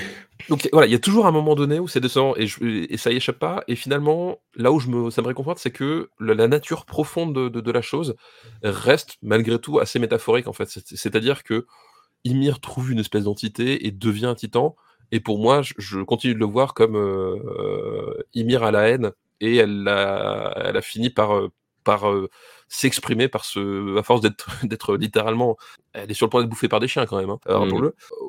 elle est, à force d'être réprimandée, à un moment donné, il y a un truc qui explose en fait, et euh, on n'en sait pas plus. Et je trouve ça bien qu'il soit arrêté là, c'est-à-dire qu'il aurait pu dire ouais c'est une météorite qui est tombée avec des extraterrestres, tu vois ce que je veux dire? On, échappe à ça, euh, et quelque part c'est ce qui me réconforte. Certes, certes, certes, certes. Comme je te disais, en fait, je pense que la dernière partie, euh, la toute dernière partie de, de l'animé et du manga, ça va pas résoudre quoi que ce soit, en fait. Ça va répondre à certaines questions, notamment euh, sur euh, sur Mikasa, sur euh, bah, sur sur euh, sur le, le, le bouclage de, le, de, leurs arcs respectifs, que ce soit Mikasa ou Armin. Moi, j'ai des théories, mais bon, voilà, je ne sais pas ce que ça donnera. Oui, oui, oui. Après, après, il n'y a pas non plus de, de, de, de grandes révélations, on va dire. C'est juste des résolutions d'arc qui restent dans ce délire de euh, non, mais on va continuer à s'entretuer en fait, quoi qu'il arrive. Voilà. Et hum, voilà. Et Eren Yeager est devenu un titan. Euh, gigantesque et monstrueux qui a initié euh, ce qu'ils appellent le, grand terrassement dans les, dans les sous-titres euh, français. C'est le Big Rumbling en, en anglais. Et grosso modo, c'est Eren qui est une araignée géante monstrueuse et qui conduit tous les titans pour exterminer chaque être humain en fait sur, sur C'est ça, tout à fait. Tout à fait on en est là. Je, je, trouvais vraiment, en fait, le, je dis la deuxième partie de, de saison 4 de l'animé très, très délayée. Enfin, que ça, ça a retardé le moment où justement Eren allait euh, initier ça, dont on parle en fait depuis, depuis pas mal d'épisodes, pour revenir. Moi, il y a juste le dernier épisode où ils font ce flashback dont je parlais tout à l'heure, tu vois, sur l'île, où ils ont vraiment un moment de, d'humanité. oui, et, d'ailleurs, là, ça, c'est un changement par rapport au manga. C'est-à-dire que dans le manga, ce flashback intervient plus tôt. Euh, c'est-à-dire qu'on le découvre au moment où euh, Eren déclenche le grand terrassement et on donne l'explication juste derrière en fait. Mmh. Et là, dans le, je trouve dans l'animé, ça fonctionne beaucoup mieux. C'est-à-dire qu'on on est sur un moment d'introspection de Mikasa qui, à, qui on vient de poser la question est-ce que tu es capable de tuer Eren Jaeger en fait? Euh, Voilà, Annie l'a regardé dans les yeux et lui a fait on en revient toujours au même problème c'est est-ce que tu te sens capable de le tuer? Et il y a Mikasa qui est, qui est toute seule sur le, sur, le, sur le bateau et qui repense à ce moment-là. Et je trouve que là, ça fonctionne d'autant mieux parce qu'effectivement, tu as ce moment d'humanité. C'est-à-dire, effectivement, tu, tu l'as très bien dit, c'est le seul moment où les personnages vivent voilà, au sens euh, de réellement vivre cette liberté en fait que, que voulait Eren à la base. Ils l'ont à ce moment-là. Et quand on, quand on a pu savourer ça avec eux, parce que littéralement on, savoure, c'est-à-dire que ils, ils, ont des moments un peu de légèreté où ils expriment leurs sentiments, où ils font la fête. Et au moment où on termine ça, pouf, t'as le, as, le grand terrassement qui, qui, se produit de façon définitive. Euh, et je trouve que ça renforce encore plus le truc, c'est-à-dire que euh, on, se rend compte de tout ce qui va disparaître à ce moment-là. Et je trouve que cette utilisation de flashback à ce moment-là dans l'animé fonctionne mieux encore que dans, que dans le manga. Ça donne un côté encore plus, euh, encore plus tragique. Quoi. La fin du manga, sans spoiler, c'est l'aboutissement de, de, toutes ces visions horrifiques. En fait, c'est un espèce d'immense cauchemar qui, n'en finit jamais. Et j'espère que la dernière partie d'animé sera à la, hauteur. Le trait, en plus, de Hajime Isayama est devenu plus assuré, plus, plus vif, plus incisif que dans les premiers tomes, évidemment. Il a la, bouteille qui joue et hum, il, arrive vraiment. Il y, a, des visions absolument atroces. Hein. Euh, moi, j'ai été particulièrement marqué euh, au-delà des titans, etc., par ces images d'enfants qui, qui dévorent des cadavres. Et on est, euh, on est vraiment dans Ouais, vraiment le point final de c'est voilà, voilà je, je, vous en mets une dernière euh, une dernière grosse lichette dans la gueule, voilà, tu vois. Moi, c'est quelque chose qui, qui me marque. Je suis rarement marqué euh, par euh, par des mangas. Moi, c'est plus l'animation ou les prises de vue réelles qui me marquent, mais là, là, ça a été le cas. Voilà. On en reparlera éventuellement l'an prochain. Bah oui, écoute, si tout va bien. On se retrouve nous dans dans 15 jours pour parler d'un autre jalon euh, absolument essentiel de la culture japonaise contemporaine, à savoir Neon Genesis Evangelion d'Hideaki Anno. Euh, on parlera à la fois de la série originale, de ses multiples fins, des films aussi. Le, dernier est sorti euh, l'année dernière, il y a un an. Et puis on fera ça à l'occasion de la sortie en fait en perfecte édition chez Glénat du manga, qui est qui est différent mais euh, qui, est, qui est intéressant et qui est un bon complément à, à Néon Genesis Evangelion. Merci à toi, euh, Stéphane. On te retrouve toujours dans le, les podcasts du, du RPU. Tout à fait, tout à fait. Bah, merci de l'invitation. Ça m'a fait, ça me fait plaisir de parler de l'attaque des Titans, vois-tu. Euh, Écoute, je... besoin d'en parler. voilà, dans, dans l'entre-deux tours. On fera, on fera paraître ça le lendemain du résultat de l'élection. Ça, on, est-ce que ce sera Ah, on verra. C'est ça. En fait, c'est finalement très méta de parler de l'attaque des Titans maintenant, en sachant qu'on ne sait pas dans quel futur va être diffusé cet épisode, en fait.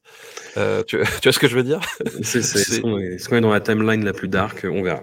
On verra exactement. Un immense merci à toi et puis à dans 15 jours. Ciao à tous.